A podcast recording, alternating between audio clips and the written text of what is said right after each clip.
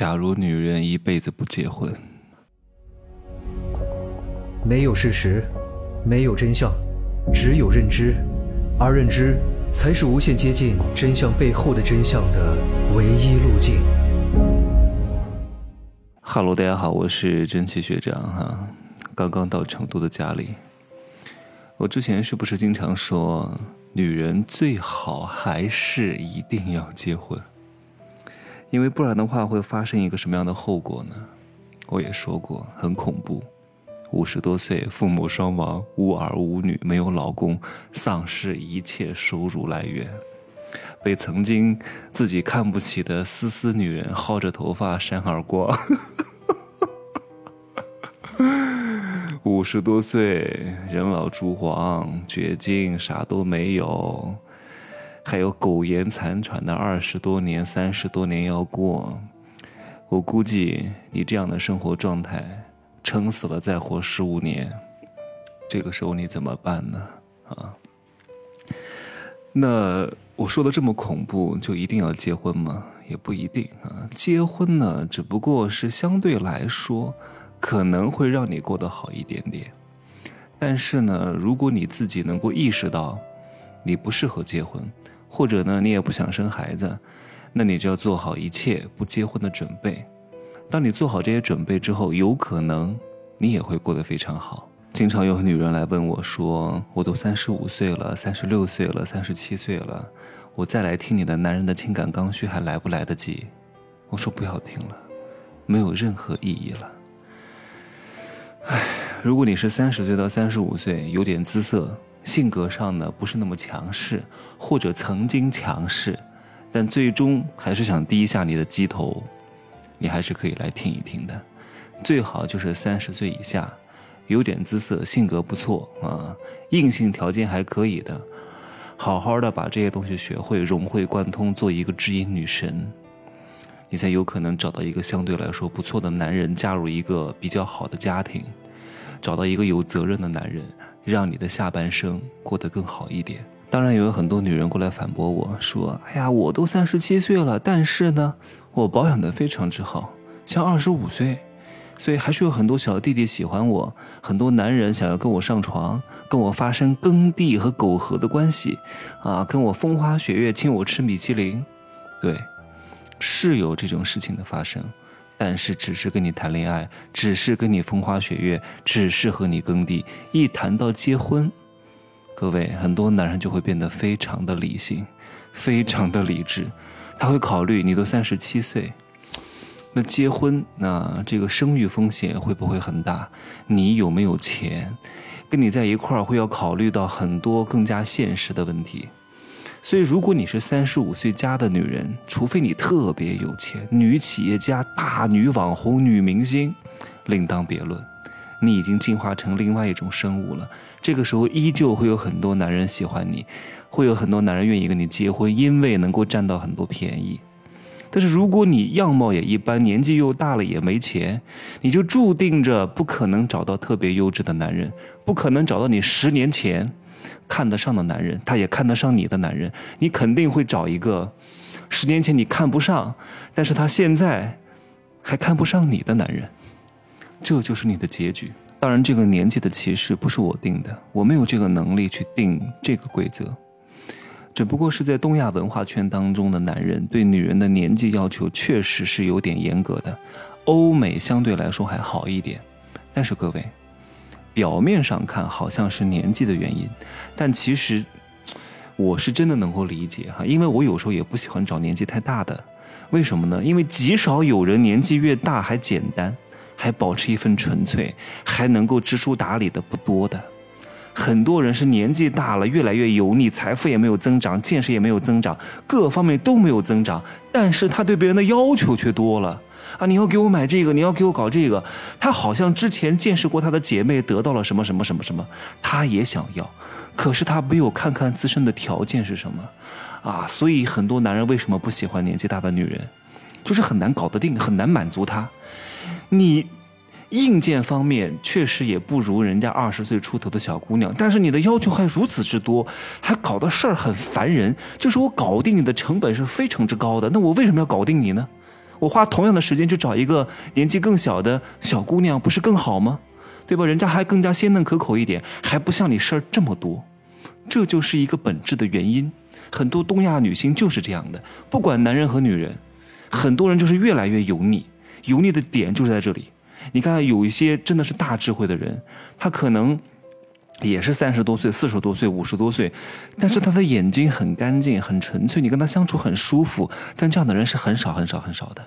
如果你是这样的一个女人，三十七八岁啊、四十岁啊，对吧？各方面保养的也非常好啊，眼睛也比较干净和纯粹啊，性格也很好啊。我相信你也是能够找到不错的。但是绝大多数的女人，上了年纪的女人都不是这样的，感觉自己马上要变成臭鱼烂虾了，那个急吼吼的，那个张牙舞爪，就跟一个泼妇一样，谁敢要你？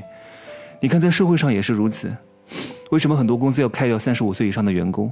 就是因为这帮人很油腻、很滑头，对吧？也也不认真工作，还天天摸鱼，然后想着偷工减料，然后家里还有事儿，也不怎么认真勤奋，然后要求还多，还要涨工资，然后还要跟什么公司劳动仲裁，事儿特别多。你滚吧，不要你了，烦死了！找个大学生，干活也不比你差，要的还比你少，比较好管控，干嘛要你呢？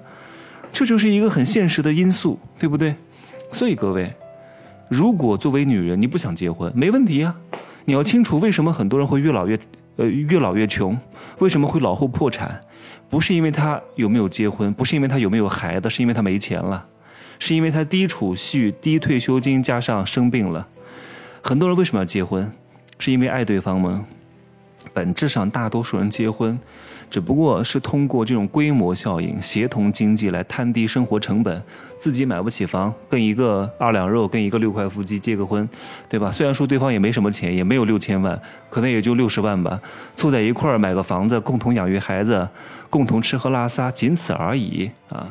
所以，如果你不结婚，你面临的问题是什么？就是你少了一个经济伙伴，或者是少了晚年你生的这个子女哈。可能会给予你的物质反哺，我用了两个字儿，叫可能哈子子女反哺你，这个东西我是不指望的哈，你指望，那将来你要承受你指望的后果，所以你作为一个女人，你确实不想结婚，也不想生孩子了，从现在开始就给我存钱，增加储蓄，懂吗？你不要以为你现在来钱很快，两腿一张，挥一挥衣袖，勾搭两个男人就搞两个包过来了。每天哇莺歌燕舞，每天出去嗨，住坐什么商务舱，住各种顶级的五星级酒店，买各种 Hermes、Bulgari，对吧？看似花的很爽。五十岁以后怎么办？我都不用说多，四十岁以后怎么办？大多数女人是很难挣到钱的。你真的想去做保姆吗？累死你，对不对？所以多存点钱。把什么国家给你的什么养老保险啊、社保啊，全部给我买上，然后再买一些商业保险啊、年金险、什么重什么寿险，全部给我买上，懂吗？然后再留一部分的现金。我虽然是劝大多数像我这样的人不要去买什么年金险，但是我劝你这样的女人还是要买一些年金险的，因为很多女人管不住自己，喜欢乱消费，喜欢被消费主义洗脑，动不动就是剁手买买买。对于这样的人呢，我建议你们还是买一种那种取不出来的钱的理财产品，或者是年金险啊，比较靠谱一点，防止你们乱花钱。再留一部分现金啊，作为日常使用。你要想想看，你未来的三十年到四十年可能没有任何收入，怎么办？这个是一方面啊，就是你金钱的储备。同时呢。还要做好一个心理的准备。心理的准备是什么呢？就是不要指望任何人能够陪你走到最后，没有任何人可以陪你走到最后，只有你自己能够陪你走到最后。你最终都会面临孤独的走向死亡。你不要以为你不结婚，代孕生个孩子，这个孩子就能陪伴你什么？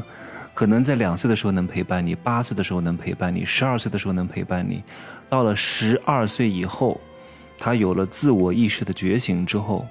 他会慢慢的跟你关系没有那么好的，一旦长大成人之后，翅膀长硬之后，他依旧还是会离开你的。